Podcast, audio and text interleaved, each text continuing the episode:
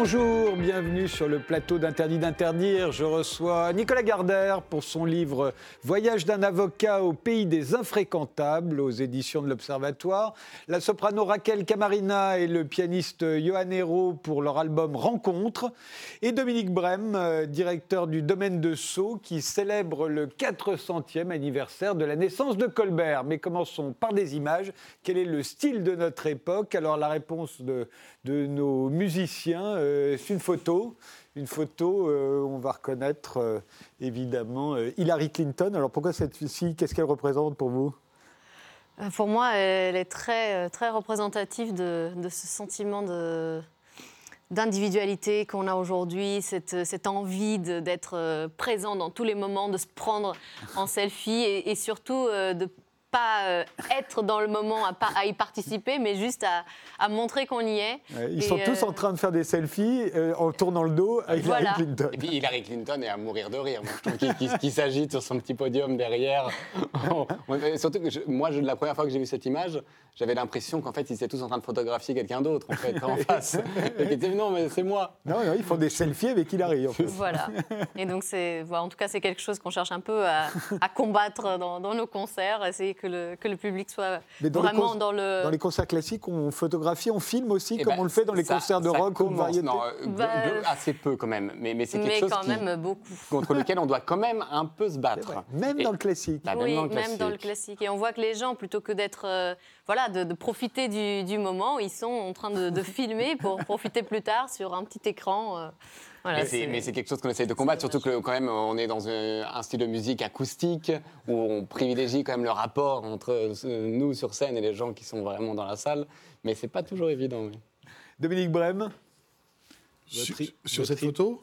Ah non, sur, la voici, bah, justement, c'est sur- un orchestre. Voilà, voilà. Alors c'est amusant parce que je n'avais pas évidemment prévu euh, euh, ce- ce- ce- cette relation, mais euh, je- je- c'est c'est justement parce qu'il y a euh, au sein de, enfin, dans la formation des jeunes musiciens quelque chose qui me paraît tout à fait contradictoire avec ce que notre époque produit, c'est-à-dire des gratifications égotiques à très court terme. Et là, on a des gens, je suis ra- ravi de vous avoir ici, bien évidemment, euh, des gens qui, euh, à l'inverse, donnent beaucoup de leur temps, ont des gratifications à très long terme quand il y en a, parce qu'il n'y en a pas toujours.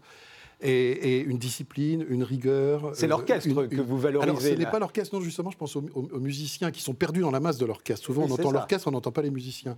Et parmi ces musiciens, il y en a qui sont connus, les solistes, bien évidemment, puis il y en a qui sont totalement méconnus, qui le resteront, et qui néanmoins vouent leur vie euh, à la musique. Et je trouve ça très contradictoire, euh, justement, avec, avec notre époque.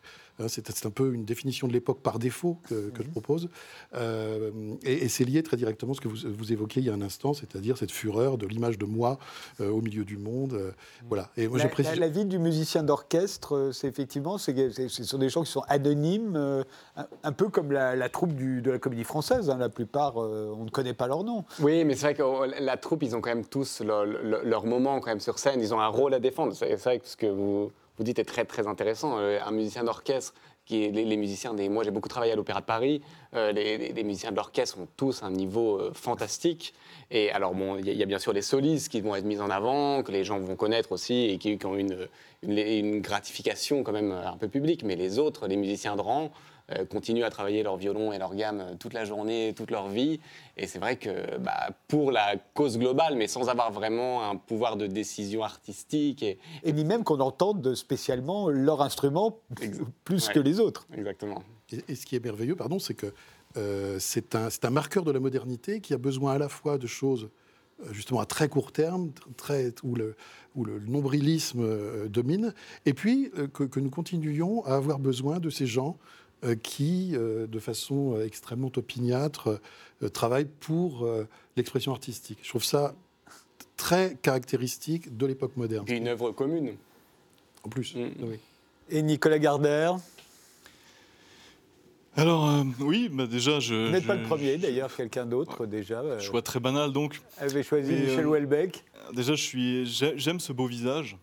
Euh, il me fait penser. Je pense que Kurt Cobain aurait eu cette tête-là s'il avait pu vivre jus- jusqu'à nous.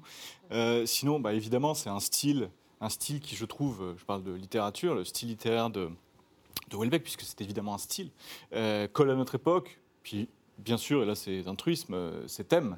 Ces thèmes qui sont là. Et je vois un peu, euh, je vois un peu Welbeck comme euh, une sorte de super Gorky euh, de notre temps, super Gorky de la postmodernité. je pense qu'il est meilleur écrivain que Maxime Gorky, mais dans le rapport à l'époque, dans le rapport à ce qui se passe ici et maintenant, je le trouve.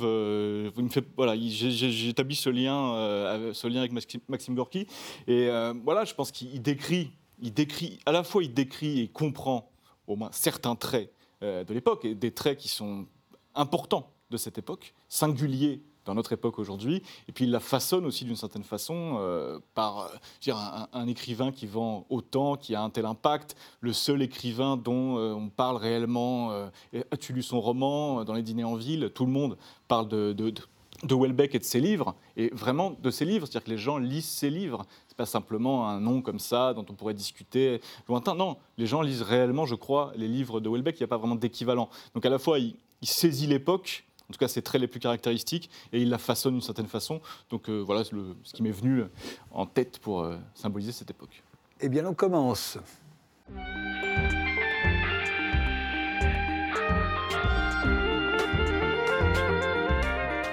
Nicolas Gardère, euh, votre euh, livre s'intitule Voyage d'un avocat au pays des infréquentables. Il vient de paraître aux éditions de l'Observatoire. Euh, en tant qu'avocat, vous avez en effet défendu des figures de l'extrême droite, alors que vous êtes de gauche, vous êtes même plutôt de la gauche libertaire. Vous avez également plaidé pour la Ligue de défense judiciaire des musulmans ou pour le syndicat du travail sexuel. alors forcément, il y a, certains se demandent s'il n'y a pas là-dedans une contradiction. Vous ne voyez aucune contradiction vous Quand par exemple, riposte laïque, dont vous avez été l'avocat, euh, euh, vous dit non, vous ne serez plus notre avocat parce que vous avez défendu euh, la Ligue de défense judiciaire des musulmans, eux voient une contradiction que vous, vous ne voyez pas. Oui, après, je comprends que eux, en tant que militants politiques, voient une contradiction. Moi, en tant qu'avocat, vous savez, je suis l'avocat de mes clients, mais je ne suis jamais l'avocat d'un camp ou d'une cause. Euh, à aucun moment. Que les gens ont de plus en plus de mal à comprendre, si tant est qu'ils l'aient compris un jour. Peut-être que c'est euh, général, euh, l'avocat est associé à son client, et si son client est un terroriste, ça veut dire qu'il défend le terrorisme. S'il est, si, son, si son client est un meurtrier d'enfants, ça veut dire qu'il défend les meurtriers d'enfants. Oui, oui, évidemment. Je crois qu'une des dimensions de ce livre que j'ai voulu, c'est cet aspect pédagogique aussi sur ce plan. Moi, je ne défends pas de camp, je ne défends pas de cause, je défends des libertés fondamentales qui sont consacrées par des textes, par la Constitution, euh, par le bloc de constitutionnalité, les conventions internationales, etc. Et je considère qu'il est absolument fondamental de défendre les libertés de tous. Parce que quand on laisse condamner euh, des, euh, des, parias, des individus qui sont rejetés, assignés maléfiquement, infréquentables. Ce n'est pas moi qui les qualifie d'infréquentables, c'est la société qui les a assignés comme infréquentables, qui les a assignés maléfiquement. Et les défendre, c'est défendre la justice, l'état de droit, c'est défendre les libertés de tous. Je vais vous citer juste un exemple pour illustrer, qui parlera, je crois, à, tout le monde. J'ai défendu notamment donc, Riposte Lake, euh, qui avait été poursuivi parce que dans un article, qui n'avait pour une fois rien à voir avec l'islamophobie, euh, ils avaient qualifié le préfet de police de Paris, Bernard Boucaud, d'incompétent. C'est une euh, vieille dame même hein, qui, l'avait fait, hein. vous le racontez dans votre livre. Mamie gâteau islamophobe, je l'appelle comme ça, cette dame. Toujours est-il que. Elle, a juste écrit que le, préfet de police de Paris était, était, incompétent. Il y a eu des, débordements après le, sacre du PSG, etc. Il y a eu un peu de, casse. Et elle avait écrit un article en se plaignant en disant voilà, c'est un incompétent. Chose qu'avait pu dire Valérie Pécresse, je crois, Nicolas Sarkozy à l'époque sur Twitter, avec les mêmes mots. Hein. Et bon, parce que c'est riposte pour l'ensemble de son œuvre, riposte laïque, en tout cas cette vieille dame, est poursuivie devant euh, un tribunal correctionnel parce qu'elle a, pour injure, parce qu'elle a dit que le préfet de police de Paris était incompétent. Ridicule. Le fait de poursuivre pour ça est absolument ridicule. Le problème, c'est que pour l'ensemble de son œuvre, riposte laïque avait été en première instance condamné à une amende.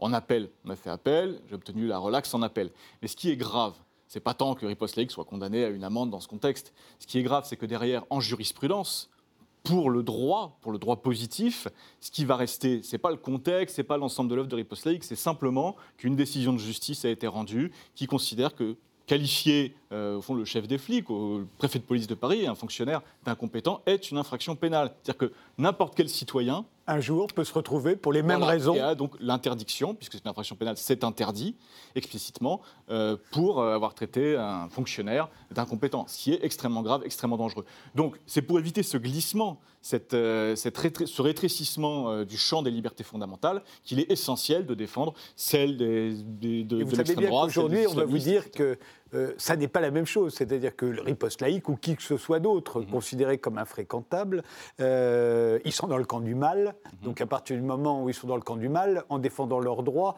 on défend le camp du mal et on ne peut pas penser que nous qui sommes dans le camp du bien, on pourrait un jour euh, euh, subir les mêmes euh, avanies que les gens appartenant au camp du mal. Ce qu'il faut bien comprendre, c'est qu'on se situe dans un paradigme qui est celui de la démocratie libérale. elle est très imparfaite, on n'a pas trouvé mieux. C'est le meilleur régime qu'on puisse trouver, en tout cas à mon sens. Donc cette démocratie libérale, c'est un bien qu'il faut préserver, c'est un bien fragile. Et précisément parce que nous sommes en démocratie libérale, et c'est le génie propre de ce régime, c'est de garantir les droits de tous, y compris des ennemis de la société ouverte, des ennemis de la démocratie libérale. Si on cesse de le faire, nous ne sommes plus la démocratie libérale, nous nous euh, mitridatisons à la censure, à l'injustice, à l'arbitraire, et qui peut un jour toucher tout le monde. Regardez cette histoire de Gilets jaunes. Au fond, l'assignation maléfique, quand elle touche que quelques barbus islamistes, quelques prostituées, quelques, quelques fachos, ça va, tout le monde est content, comme vous l'avez rappelé, euh, le camp du mal, etc. Mais là, euh, les gilets jaunes, ça a un peu étendu le champ de l'assignation maléfique, et on voit bien que les libertés fondamentales, finalement, bah, ça avait commencé l'état d'urgence, souvenez-vous, après les attentats du, euh, du, Bataclan. Les gens avaient, les, des barbus avaient été assignés à résidence, et puis progressivement. Vous parlez des barbus, vous parlez des islamistes, pas, hein. pas, forcément de vous. anarchistes que vous avez en face de vous, mais oui, des islamistes. Et, et, au fond, ça intègre dans notre droit, ça normalise, ce, ce, droit d'exception intègre progressivement notre droit, et on s'habitue au fond à ce que des restrictions euh, graves des libertés fondamentales euh, soient, soient, soient constatées s'opère. Et c'est ça qui est dangereux, c'est ça qui est grave. Et c'est pour ça que défendre le camp du mal, le camp du bien, on est dans ce paradigme de la démocratie libérale. Donc le camp du mal, ceux qui sont assignés maléfiquement doivent être défendus. Si nous étions dans un autre paradigme, si ce qu'on appelle aujourd'hui le camp du mal prenait le pouvoir, là, ça, on change de paradigme. Et là, tout ce que je dis, cette défense-là n'a plus de sens, euh, évidemment.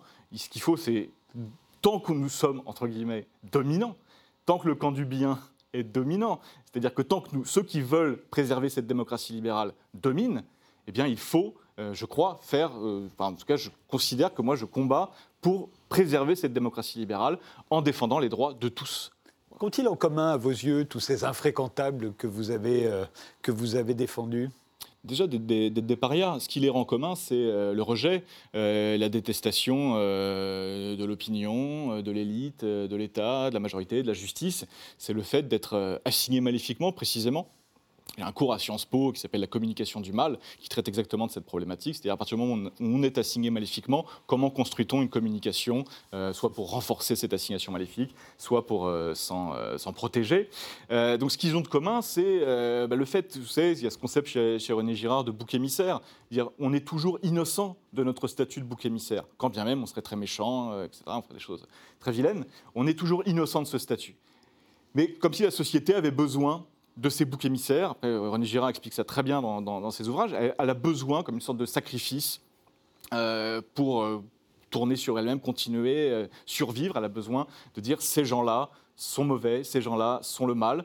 Et c'est ça le point commun au fond. C'est ça le point commun entre les, entre les fachos. Et les libertés fondamentales que, que, vous défendez, quelles sont-elles? Ce sont les libertés publiques, les libertés individuelles? Oui, tout ça, c'est un, terme générique, si vous les libertés fondamentales sont toutes les libertés. Euh, la liberté d'association, euh, j'ai défendu Serge Ayoub, vous savez, après l'affaire Mérique, il y a eu une dissolution de ces groupes de troisième euh, voie qui avait été demandé par le ministre de l'Intérieur de l'époque, Manuel Valls, et Serge Ayoub, qu'on appelle aussi Batskin, euh, qui était le chef des skinheads de Paris et qui en était le. Vous avez été son avocat. Exactement. Euh, donc liberté d'association, typiquement, liberté d'expression, bien sûr, liberté de, disposer de son corps. Hier, il y avait l'audience plaidée devant le Conseil constitutionnel sur la loi de pénalisation du client, avec une bonne dizaine de confrères défendant diverses clients de prostituées. Hein. Clients de prostituées. Euh, donc je défendais 24 TDS, travailleuses et travailleurs du sexe, puisque les termes du débat n'étaient absolument pas de garantir les droits des clients. L'idée, c'est que cette loi de pénalisation du client a, des, comme toutes les lois de prohibition ou une loi abolitionniste en matière de prostitution, a comme conséquence de dégrader, de précariser encore la situation des, travailleuses du sexe. donc, donc oui, voilà, voilà le, le, À ceux qui vous disent pas de liberté pour les ennemis de la liberté, c'est-à-dire qu'en gros, euh, les islamistes, euh, euh, ne voulant pas instaurer une société libre, pourquoi leur accorder des libertés qu'ils n'accorderaient pas s'ils étaient au pouvoir? Je dirais que c'est précisément ce qui caractérise et ce qui est le, sens de notre régime politique, c'est de protéger les libertés fondamentales de nos ennemis. C'est un risque, mais c'est aussi la garantie du maintien de ce régime. C'est un risque qu'on lui fait courir en protégeant les libertés de ses ennemis, mais dans le même temps, si on ne le fait pas,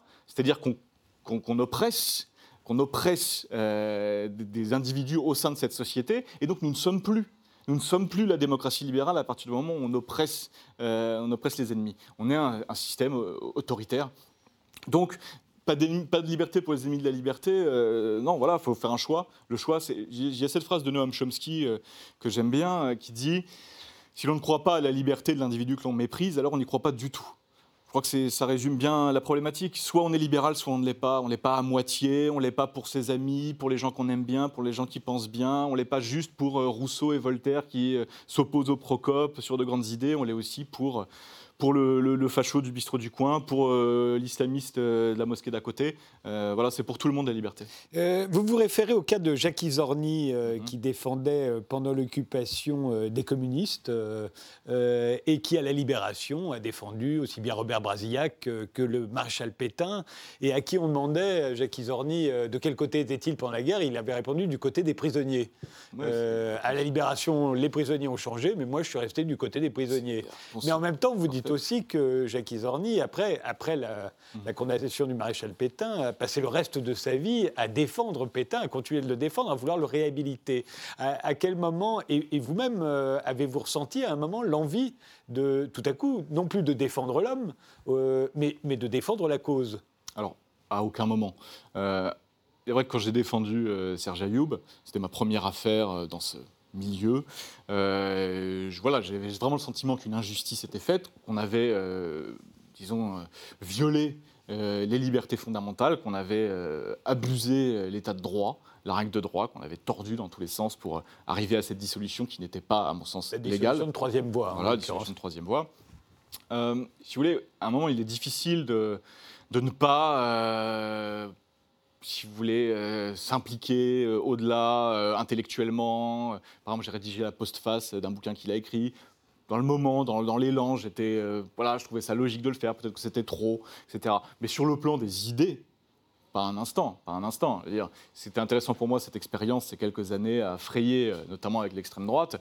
on, on, connaît mieux ces idées et on sait vraiment si elles sont des convictions euh, profondes, si on les a vraiment euh, confrontées, euh, sans se planquer, sans pouvoir se défiler à ses opposants. Pendant plusieurs années, j'ai débattu régulièrement sur la chaîne TV Liberté, qui est une web télé qu'on peut qualifier sans faire offense d'extrême droite, avec de nombreuses figures de l'extrême droite, des Marion Maréchal Le Pen, des, des Jean-Marie Le Pen, des Dupont-Aignan, etc.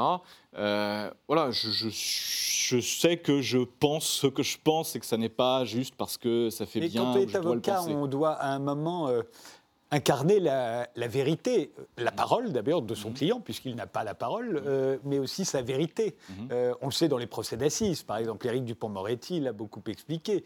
À un moment, on, défend euh, la, vérité de son client et on se fout de savoir à la limite s'il est coupable ou innocent. dans, le, dans le cas de... Vous, vous n'êtes vous pas un pénaliste, vous êtes un avocat de droit public. Bien sûr. ça n'est pas nécessaire? Non, ça n'est pas nécessaire. En matière pénale, ça l'est bien évidemment, parce que parfois, il n'y a rien d'autre à sauver que ça. C'est-à-dire que la culpabilité est là, euh, la peine sera là, et il euh, n'y a pas grand-chose d'autre à sauver qu'au moins la vérité du client puisse être euh, dite et bien dite par, son avocat. En matière de liberté fondamentale, ce n'est pas tellement un homme ou une femme que, je défends ou une association. En matière de liberté fondamentale, c'est toujours la liberté fondamentale elle-même, le respect scrupuleux, intégriste de l'état de droit et de, ses libertés. Ça devient difficile en ce moment. Hein. Tout le monde n'est pas, même y compris parmi nos dirigeants politiques, par rapport, mhm. parmi les intellectuels, il y a beaucoup de gens qui sont prêts à s'asseoir sur l'état de droit. Oui, mais ce qui, est, ce qui, est extrêmement choquant, c'est de penser que ces libertés fondamentales ont été forgées, établies, pourtant calmes. Euh, elles ont été forgées dans des situations de crise aiguë, qu'on pense à la Constitution américaine euh, et à son, Bill of Rights, qu'on pense euh, à, la, comment dire, à la Déclaration des droits de l'homme du citoyen. Ça ne s'est pas fait pour temps calme, mais dans des temps calmes, pendant des temps calmes, ça s'est fait dans des situations de crise aiguë. Et et c'est pas parce qu'aujourd'hui on se sent dans une période particulièrement difficile qu'il faut, qu'il faut s'asseoir dessus. C'est précisément pour les temps difficiles euh, que ces libertés ont été forgées et elles doivent être immuables. Euh, le contexte, on trouve toujours dans le contexte d'excellentes raisons de restreindre les libertés. Toujours, toujours. Euh, parce que ça met l'huile sur le feu, parce que les risques d'attentats terroristes, etc., etc voilà, on aura toujours d'excellentes raisons de, trouver, euh, de, les restreindre. Et je pense que c'est précisément pour ça qu'il ne faut jamais les restreindre. Vous dites aussi, Nicolas Gardère, dans ce livre, que toutes les injustices sont socialement contre-productives. Mhm. Si on est injuste, si on foule aux pieds les, les droits mhm. euh, des terroristes ou des supposés terroristes euh, ou, ou des fachos ou, ou des, des autonomes, mhm. au fond, c'est mauvais pour nous. Oui, oui je pense, c'est ce que je vous... C'est ce que je vous disais tout à l'heure. Pas seulement à titre individuel, c'est qu'en en fait, euh, on les renforce d'une certaine manière. on a l'impression que, pour vous, que si on est injuste avec un musulman, on en fera un islamiste. Si on est injuste avec un, un, Français de la France périphérique, on risque d'en faire un, un, militant du Front National. Non, c'est pas tellement comme ça que, que, je raisonne. Après, certains peuvent tirer profit, euh, notamment en matière de liberté d'expression pensez à Alain Soral par exemple, Dieu donné, certains peuvent tirer un profit euh, politique ou économique euh, de, leur, de leur persécution, entre guillemets, en se faisant passer pour des martyrs, en développant cette idée qu'au fond, s'ils sont persécutés judiciairement, c'est parce qu'ils ont raison et qu'ils dérangent. Ça, évidemment qu'il y a cette dimension. Mais c'est plus global. Le fait de restreindre, de violer, au fond, de, s'essuyer les pieds sur l'état de droit et les libertés fondamentales d'une partie de la population, ou même d'un seul individu, euh, dégrade l'édifice général, dégrade l'ensemble, dégrade l'institution judiciaire, dégrade l'état de droit, dégrade notre société, dégrade notre régime euh, libéral. C'est ça le, vrai sens euh, de cette défense au-delà des cas individuels au-delà des éventuelles radicalisations d'individus qui auraient été injustement condamnés. C'est pour la société tout entière. Vous dites aussi qu'il y a aujourd'hui un ignoble réflexe pénal. Oui, oui, j'ai toujours. Tout le monde euh, euh, veut pénaliser tout et n'importe quoi. J'observe, enfin, j'ai attristé de voir que le premier réflexe euh, face à tel ou tel propos, c'est de déposer plainte, c'est de se réjouir d'une condamnation, euh, notamment en matière de liberté d'expression. Vous savez, j'ai vraiment rigoureusement et strictement aucune sympathie euh, pour Alain Soral, mais il a été récemment condamné à un an de prison ferme. Euh, je trouve ça détestable. Je trouve ça détestable de condamner à de la prison ferme un individu pour ce qui est au fond un délit d'opinion.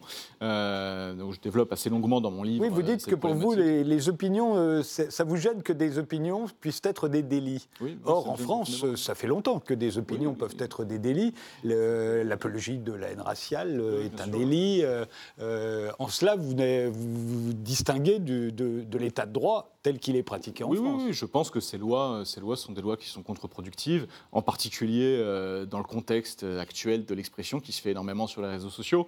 Il faut bien comprendre qu'aujourd'hui, des milliers et des milliers et des milliers d'infractions pénales, euh, donc au sens de la loi de 1880 sur la liberté de la presse, donc injure, diffamation, incitation à la haine, euh, contestation de crimes contre l'humanité, des milliers d'infractions sont, sont perpétrées parfaitement sur le territoire français, sur Facebook, sur Twitter, et à ce titre, sans poursuite. Et à ce titre, il faudrait laisser des gens à la télévision, par exemple, proférer des injures raciales. Non, vous ne le souhaitez pas non plus. Mais je ne le souhaite pas. Il faut bien comprendre une chose. À aucun moment, je ne le souhaite. Si vous voulez, comprenez bien qu'il y a la défense de la liberté d'expression par l'extrême droite, qui, au fond, oui, de souhaiter pouvoir dire, euh, proférer des injures raciales à la télévision.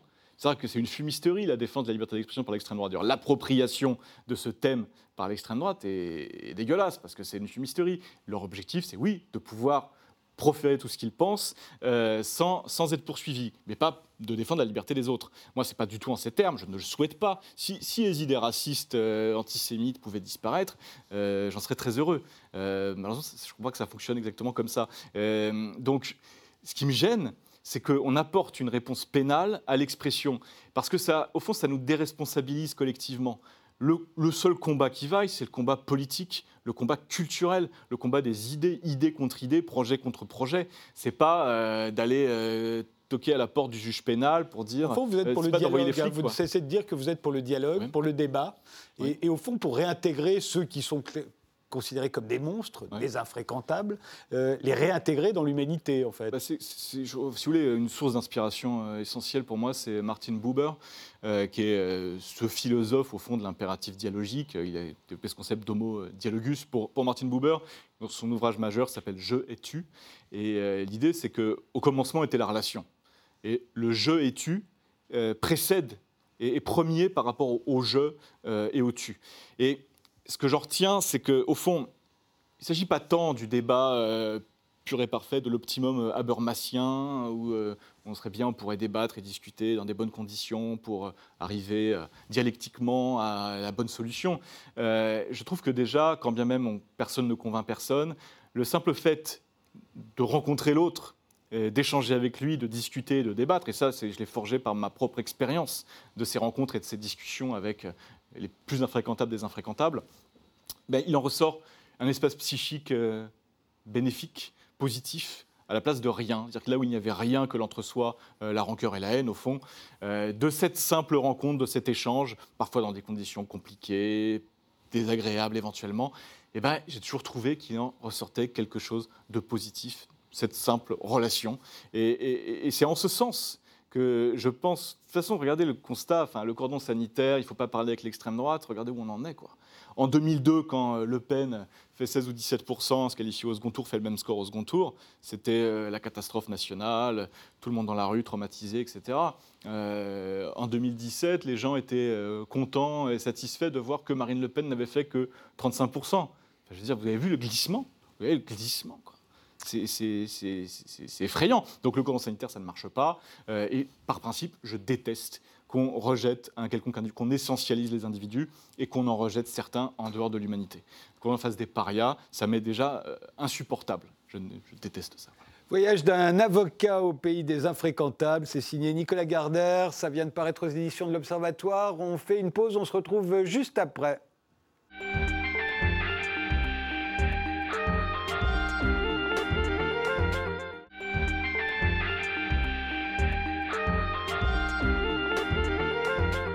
Les invités d'Interdit d'interdire sont aujourd'hui Nicolas Gardère pour son livre Voyage d'un avocat au pays des infréquentables, Dominique Brem, le directeur du domaine de Sceaux qui célèbre le 400e anniversaire de la naissance de Colbert, et la soprano Raquel Camarina et le pianiste Johan Hérault pour leur album Rencontre. Ils seront en concert au théâtre de l'Athénée Louis Jouvet le 11 février.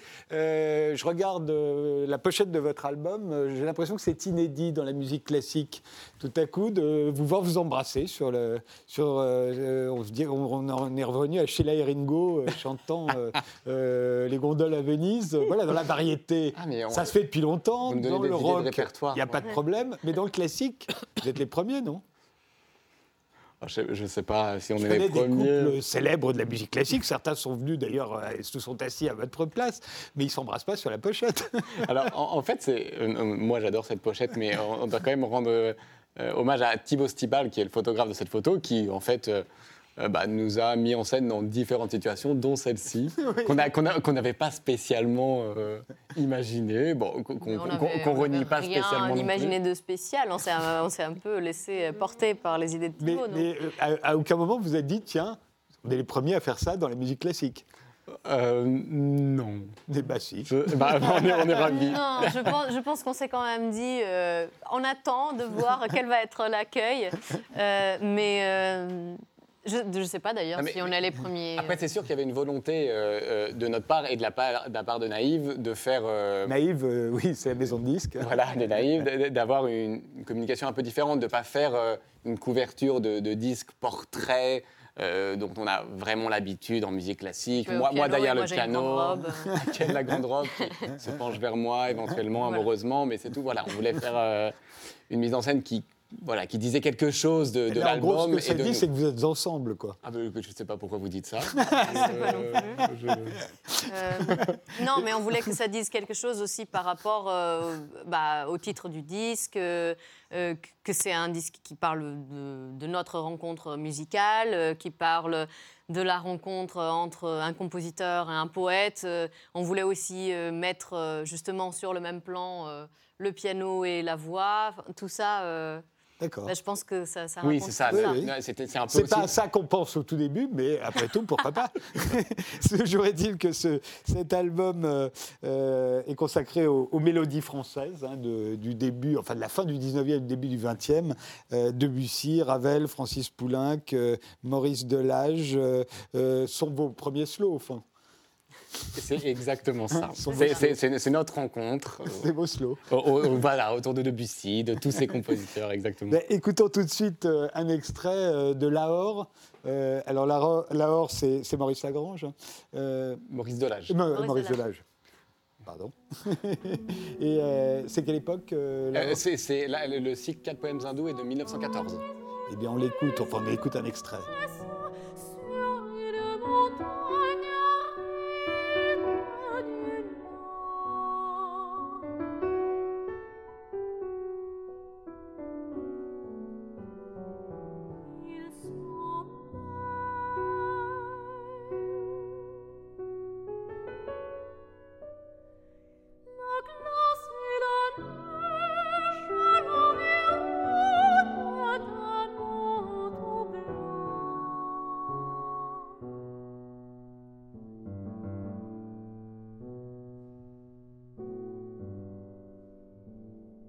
En commun euh, toutes ces chansons que vous avez enregistrées? Je pense qu'il y, a- y y un point commun entre tous ces compositeurs qui ont, qui ont quand même un, vrai amour du texte et, et une vision du chant piano très particulière qui est, qui est vraiment un grand respect de ces poètes qui ne sont jamais choisis par hasard. Il y a des, il y a des collaborations d'ailleurs euh, très fortes comme entre euh, Francis Poulenc et Louise de Villemorin, entre Ravel et, et Kling- Klingsor. Je vous arrête parce que effectivement, c'est ce qu'on se dit euh, de tous ces morceaux. euh, ils n'ont pas été écrits par n'importe qui. Or, sur le disque, on voit les compositeurs, on ne voit pas les. et Louise de Villemorin ne figure Ah. jamais sur le disque. Elle son nom n'est pas écrit. Ah si si, à Ah, si, l'intérieur, si, à si, si, l'intérieur si, du si, si, livre. si. Bah, C'est- juste sur la, sur la, sur la En tout- jaquette. En tout petit. En- en- Enfin, il n'y a pas Louise de Villemorin, il n'y a pas Klingsor qui est, euh, qui est l'auteur des, de Scheherazade. Enfin, Euh, c'est il- pas sur la, pas sur la Mais pochette, dans le parce- livret, mais euh, dans le livret, justement, on a, sur- on a voulu, euh, enfin, on a tenu à qu'il y ait les textes dans son intégralité, euh, même si ce sont des textes en français. Il y a aussi une traduction en anglais et où justement le nom du poète apparaît euh, Bon, à côté clairement. du. euh, Oui, oui, oui. Clairement, pas aussi Oui. grand que le compositeur, mais, Ah. mais quand même. Mais cela dit, c'est très français, ça, non, euh, euh, de mettre le texte en avant, que le texte soit au fond plus important que la musique. Ce qui était vrai euh, à cette époque est toujours vrai aujourd'hui. Oui, Bah, bah, c'est vrai que d'ailleurs dans le genre mélodie française, euh, il y a, il y a de- des- des poètes magnifiques, très illustres qui ont été mis en musique. On, on retrouve euh, dans, dans le genre du lead, il y a évidemment des grands poèmes comme, comme Goethe qui ont été mis en musique, mais des poètes qui sont un peu moins connus, comme euh, par exemple Müller pour- chez Schubert pour euh, la, la- la Belle Meunière ou le, Vin- ou le- le Voyage d'hiver, qu'on connaît finalement peu en dehors de ces mises en musique. Alors que dans le répertoire de la mélodie française, il y a toujours eu un goût pour, euh, pour mettre en musique bah, les- les- les plus grands poètes de l'époque. Autre extrait, euh, c'est l'extase langoureuse, euh, musique euh, Claude Debussy. Les paroles sont de Verlaine. Euh, c'est Debussy qui a évidemment composé sur le poème de Verlaine. C'est On pour la est- pochette. C'est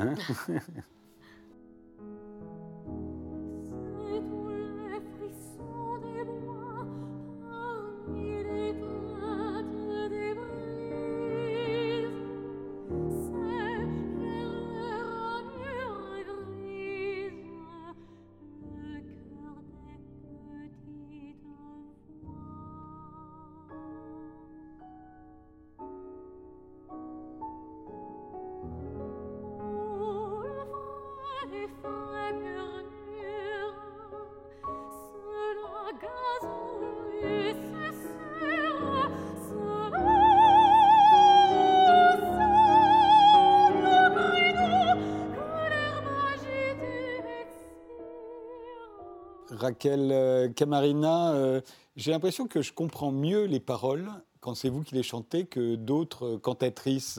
Et je me suis toujours demandé d'ailleurs, parce qu'on les chantait de cette manière-là, d'une façon très aiguë, ces paroles-là, je me demande si les gens les comprenaient mieux à l'époque parce qu'ils avaient l'habitude, tout simplement. Bah, Je pense que forcément, euh, il y, a, une question d'habitude qui, joue. Souvent, quand on n'a pas l'habitude de la- du chant lyrique, on a plus de mal à, comprendre parce que c'est un registre très éloigné du registre de la voix parlée. Après, euh, moi, euh, pour moi, enfin pour nous deux, mais, mais, pour moi, c'est très important justement de donner ces textes. C'est par le texte que je suis venue, enfin par la littérature que je suis venue à la musique. Et donc, euh, pour- moi, c'est- fondamental de pouvoir euh, donner euh, la musique et, et, et le, le texte, le sens du texte, ces mots. vous chantez de l'opéra aussi. Aussi. Dans l'opéra, le texte est- vous semble aussi, aussi important, voire plus important que la musique Bien sûr, que- euh, dans l'opéra, le, le texte est évidemment aussi, aussi important que dans la, que dans la mélodie, mais euh, Ça dit, ça dans l'opéra, mais- ça dépend des époques, mais aussi dans l'opéra, il y a tout un dispositif à côté qui, qui aide à cette compréhension de l'intrigue, euh, la compréhension euh, des, des- des émotions, euh, et que dans la mélodie, on n'a pas, on n'a pas de, de mise en scène, on n'a pas de, de- les costumes, on n'a pas tout ça, et, et, euh, et du coup, dans ce répertoire de chambre, je trouve que c'est d'autant plus important de, de privilégier la, la- la diction, de, de- de privilégier, privilégier ce contact avec, euh, avec le public. C'est vrai que c'est très intéressant ce que vous disiez par rapport à l'époque euh, de, création, c'est que aujourd'hui on est quand même dans une époque où le, le naturalisme est très important. Enfin, on est, on est habitué au ciné- à- par l'invention des, des micros, par, euh, par le cinéma, on est dans un rapport très, très vrai. euh, oui, on, on- on nous très réaliste de, la fiction, des textes. Et euh, c'est vrai qu'à l'époque, je pense les gens étaient habitués à un jeu un peu plus appuyé, que ce soit au théâtre ou euh, dans le chant. Euh, par exemple, très pratiquement, de façon très pragmatique, ça se- s'entend dans les R, par exemple, les R qu'on roulait à l'époque très fortement pour faire comprendre les mots, qu'aujourd'hui c'est plus possible. Et, nous, c'est vrai qu'on est dans cette problématique-là. Il faut quand même se faire comprendre aussi bien qu'à l'époque, et dans des théâtres qui sont d'ailleurs globalement de plus en plus grands mais tout en euh, sans négliger euh, que le public aujourd'hui ne peut plus entendre les, mêmes, les, les Est-ce textes que- de la même façon Est-ce qu'avant. que c'était des tubes à l'époque? Est-ce que c'était des vrais succès? Non. Toutes Non. ces mélodies françaises, Poulenc, C'était- C'était Debussy c'était vraiment dans un, dans- quand même dans un certain cercle. Euh, C'était quand même une, une culture assez élitiste à à l'époque. euh, a soit- moins de succès que la Madelon, quoi. Oui, je pense. bon, cela dit, Poulenc a fait quand même des, des mélodies euh, qui, qui furent des tubes, euh, avec Yvonne Printemps, par exemple. Oui, oui, c'est autre chose. Euh, mais ça, c'est autre chose. Voilà. Mais ces mélodies en particulier, non, on ne peut pas dire que c'était les- quand même des tubes. On va écouter un des deux poèmes que vous avez enregistrés d'Aragon, euh, avec une mélodie de Francis Poulenc. C'est beaucoup plus enlevé, hein, celle-ci. hein. On va démarquer sur des bicyclettes, on va des morlous au cheval on va des poupées pour les pompons, on va des mots jetés à la voirie, on va des mots enlevés au pavois, on va les pieds des enfants de Marie, on va les noms des viseuses à bois, on va des voitures à gazogène, on va aussi des voitures à bras, on va des lascars, que les noms les gênent, on va des coyons de 18 carats, on va ici ce que l'on voit ailleurs,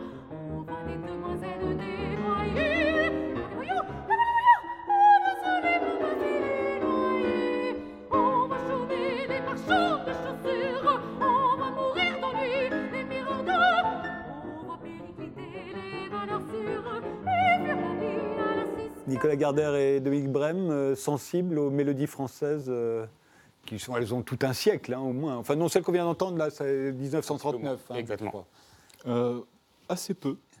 Non, ça- je, je le dis franchement. Non, non, c'est- mais mais c'est- de toute façon, ça, ça paraît très étrange. Il Non, faut commencer à s'habituer C'est pour. vrai que je n'ai pas du tout l'oreille habituée euh, ni à l'opéra, ni au chant lyrique, ni à la musique classique, ni à la mélodie de cette époque.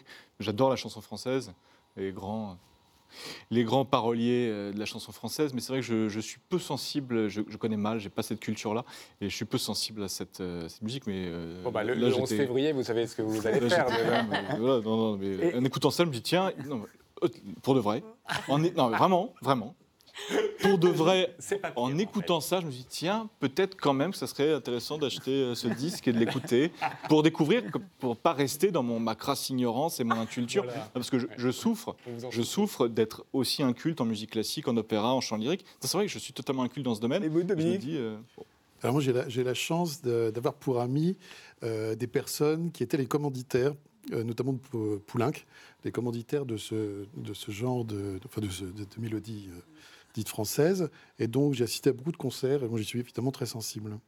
Et quand vous serez à l'Athénée Louis Jouvet, donc le 11 février, ça fait partie de ces théâtres un peu trop grands aujourd'hui pour les mélodies françaises où il faut faire. euh, Non, justement, Ah non, je pense qu'il est absolument parfait. Et, et, euh, non, non, parce que c'est- c'est c'est une jauge qui est, qui, qui est parfaite pour nous. C'est autour de 600-700 places. C'est un théâtre à l'italienne qui sonne merveilleusement bien. Donc il y a une vraie proximité quand même entre la, la- la scène et la salle. Enfin, je- tout toi, tu as déjà, déjà chanté, Si, si, on a si, déjà si. joué ensemble là-bas. Non, Et euh, non, non, je pense que c'est justement euh, optimal. Raquel Camarina, euh, vous êtes portugaise, donc vous ne Oui. parliez pas français euh, il y a 10-15 ans encore. Ah, non. Non. Non, non, non. Donc Je, non, je suis, je suis venue en France en 2009 et euh, voilà, j'ai un peu appris. euh, C'est fou, comment se fait-il que les Portugais sont si doués pour les langues étrangères C'est parce que la télé n'est pas doublée chez nous. non, vraiment. Vraiment, on, je sais pas, je pense aussi pour ça.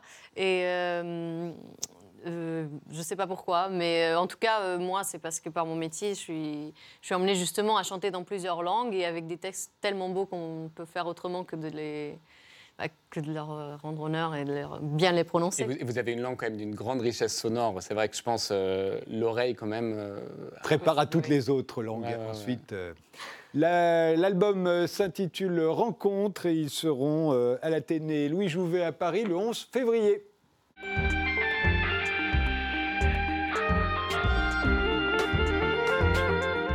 Vous êtes, euh, Dominique Brem, le directeur du domaine départemental de la, ville de Sceaux, qui fête le 400e anniversaire de la naissance de Colbert. Euh, C'était en 1619, il est mort en 1683.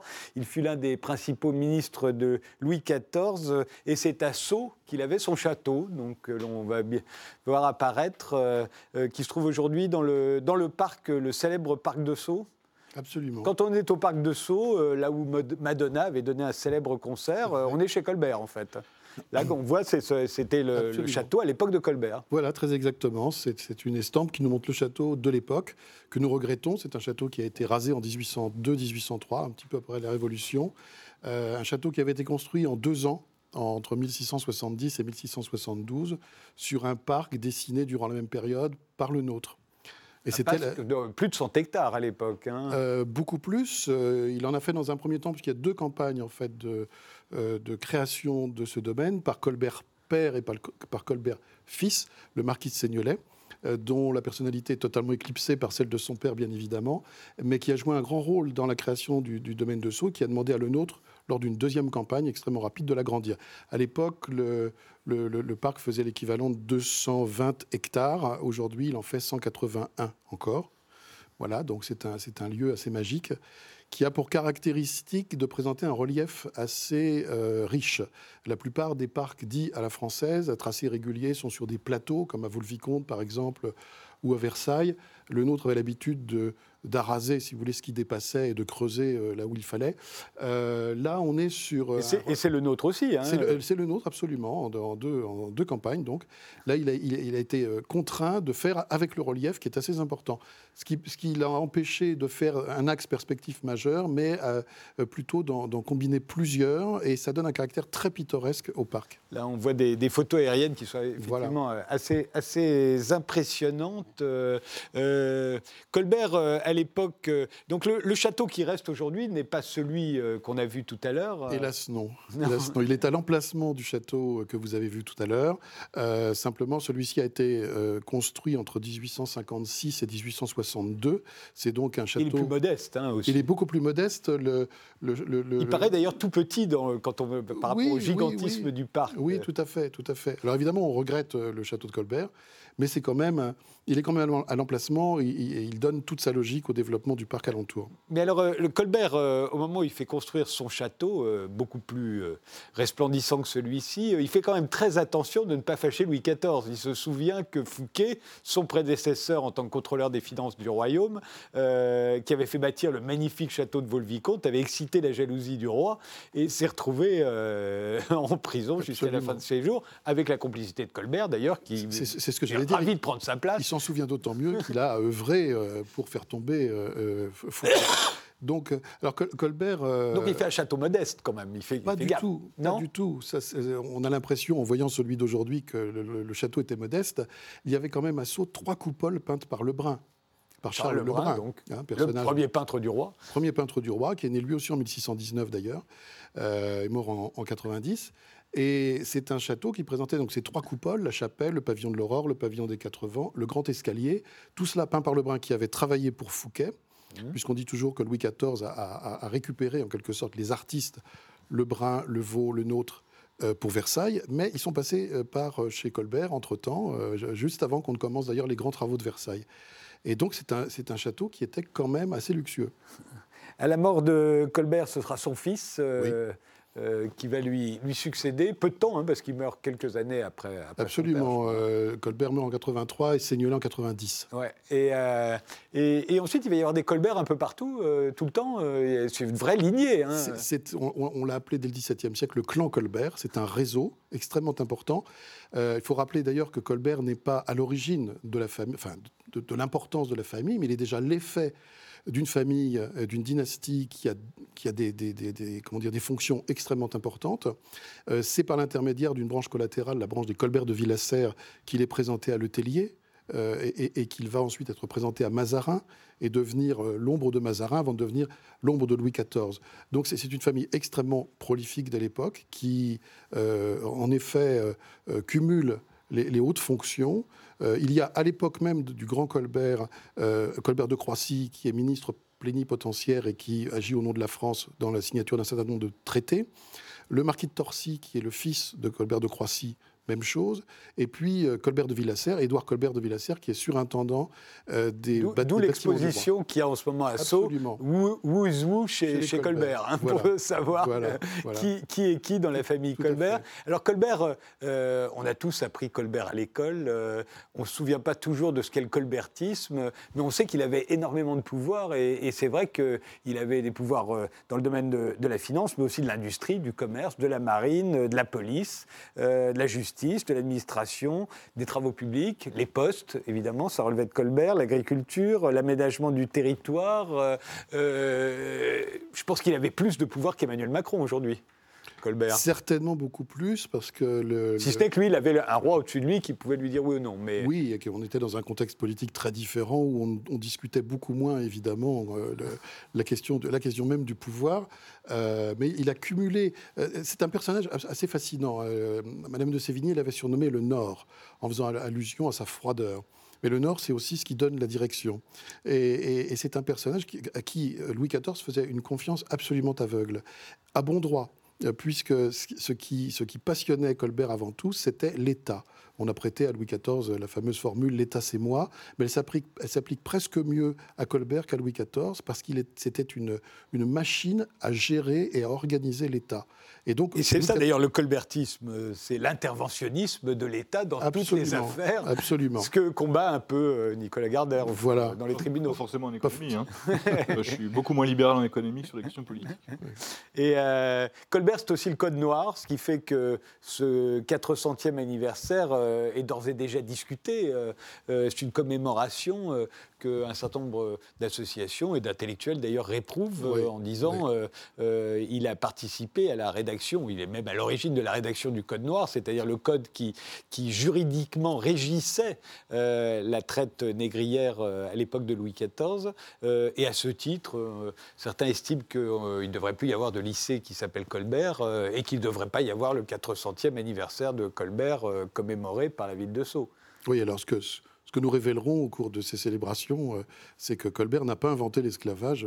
Alors l'affaire du Code noir doit être discutée certainement. Il y a d'ailleurs des, deux côtés, euh, du pour et du contre, des discussions, des échanges euh, possibles et souhaitables sur cette question. Mais Colbert, essentiellement, a organisé l'esclavage par le Code noir. Il ne l'a pas inventé, il ne l'a pas euh, comment dire, euh, développé euh, du tout. Il a fait comme pour tous les autres domaines qui, étaient les siens, trouver, et, on dit même, je n'ai pas la compétence pour, pour le dire véritablement, mais j'y travaille, mais on dit qu'il a même, essayé de- de- comment dire, de euh, donner des limites à certaines pratiques. Mais malheureusement, ça a débouché sur la publication du Code noir. Et à partir de là, on ne voit pas euh, ce que contient l'ouvrage de, limites possibles, mais au contraire, on, a l'impression que c'est en quelque sorte le manifeste de l'esclavagisme. Et je crois que c'est- une erreur euh, de- de- d'en rester là, en tous les cas. Et puis Colbert, il faut, mettre tout ça dans son contexte, bien évidemment. Colbert est un effet de son temps. On sait tous que, Voltaire, un petit peu après, lui-même, avec ses grandes idées euh, généreuses, avait des actions dans, le commerce triangulaire. Euh, voilà, donc il faut vraiment contextualiser les choses. Ça ne veut pas dire, évidemment, que Colbert était un saint homme, mais ça veut dire qu'il faut certainement relativiser beaucoup de choses sur cette question. Nicolas Gardère, vous qui vous passionnez pour la politique, euh, Colbert, euh, c'est important à vos yeux? C'est important, en tout cas sur, sur ce qui vient d'être dit, oui, je suis d'accord, évidemment. Déjà, le contexte, je vous disais tout à l'heure que le contexte, ce salaud de contexte, euh, permettait de restreindre les libertés, mais évidemment que l'épistémé euh, de l'époque, euh, un homme, euh, c'est un homme de son temps, un homme de son siècle. Et pour ce qui est du, du Code noir, euh, c'est l'encadrement juridique est précisément là pour limiter, euh, pour limiter euh, comment dire, la, la- la- la pratique. C'est quand même le but premier d'un- de la rédaction d'un code, c'est d'encadrer juridiquement ce qui est laissé à la libre appréciation des individus. Donc il ne s'agit pas de dire que c'est formidable, c'est évidemment que c'est horrible, évidemment que c'est horrible. Mais mettre sur le dos de Colbert euh, l'esclavagisme, ça n'a rigoureusement aucun sens. Quand on rédige un texte de loi, vous savez, comme les, les traités de libre-échange, traités de libre-échange, dans un contexte où il y aurait rigoureusement euh, si vous voulez, la enfin, où ça serait la loi de la jungle, il n'y aurait aucune restriction. Un traité de libre-échange, c'est des centaines de pages pour justement euh, restreindre, euh, restreindre ce- ce- ce- cet échange sans, sans règles. Donc c'est un peu la, même logique. Après, euh, Colbert, oui, évidemment, c'est une figure, figure absolument essentielle de l'histoire de, de France. Je ne considère pas que la France soit née en 1789, même si les Lumières sont évidemment euh, ce qui euh, m'anime intellectuellement. Colbert, on a l'impression que c'est euh, le premier, peut-être, qui en France, peut-être parce qu'il descend d'une lignée de marchands, euh, insiste sur le commerce, sur, euh, euh, au détriment de la rente, par exemple, qui Oui, est la, la grande, en Oui, gros, la- l'aristocratie française, elle pense que, ne pense qu'en termes de rente, au moment même où les Anglais, eux, même les aristocrates anglais, commencent à trouver que le commerce, ça a de l'importance, parce que peut-être parce qu'ils ont plus de bateaux que nous. Nous, non, ça ne nous intéresse pas à ce moment-là. C'est le premier qui insiste là-dessus, sur l'industrialisation. Oui, oui. sur- Et sur, le, sur une chose qui nous touche encore beaucoup et que- qu'on lui doit toujours, c'est le, c'est le, le luxe, l'industrie du luxe, de manière justement à rééquilibrer la balance du commerce, euh, exporter le maximum de choses à grand prix et importer euh, à, minima. Et le colbertisme, c'est-à-dire le protectionnisme économique, est une chose dont il est aujourd'hui encore question. Alors on, on- y est favorable ou pas, ça c'est un- une, une autre question, mais en tous les cas le principe euh, euh, existe. Et il a été un, farouche défenseur de l'exportation de la grandeur de la France à travers ses produits de luxe qui sont déjà euh, euh, donc euh, le mobilier de luxe, les tapisseries, le, vêtement, et puis à travers le vêtement les étoffes, puis la création donc des manufactures, les Gobelins, mais Saint-Gobain aussi. Et, côté musique, c'était bien sous Colbert et Louis XIV Ah bah, sous Louis XIV, il y a quand même. bon, moi, en tant que pianiste, c'est une musique que je fréquente beaucoup moins, mais mais il y a, bah, il y a eu la musique magnifique. Enfin, on, par- on parlait euh, tout à l'heure de, de Lully, euh, de bah, toute la tragédie lyrique, euh, quand même absolument splendide. Raquel, je pense, a, a plus euh, vadrouillé dans, dans cette époque musicale que moi. Oui, un peu plus. Mais, euh, Mais- évidemment, bah, c'est quand même. euh, il, il a- il a- Louis XIV a aussi été un défenseur des arts. Et, euh, Et Colbert crée les académies. Académie d'architecture, académie, académie de musique, Académie de académie de musique, danse, euh, qui sont des institutions qui existent toujours. Donc, il y a- vous n'en pensez que du bien. Surtout de bien. Je vous remercie tous les quatre d'avoir participé à cette émission. Je vous rappelle que Voyage d'un avocat au pays des infréquentables de Nicolas Gardère, c'est aux éditions de l'Observatoire. L'album de Raquel Camarina et de Johan Hérault, Rencontre est sorti chez Naïve. Ils seront en concert le 11 février à l'Athénée Louis Jouvet à Paris. Et le 400e anniversaire de la naissance de Colbert, c'est toute l'année à Sceaux. hein. Euh, ça ne va pas arrêter. Alors merci de nous avoir suivis et rendez-vous au prochain numéro.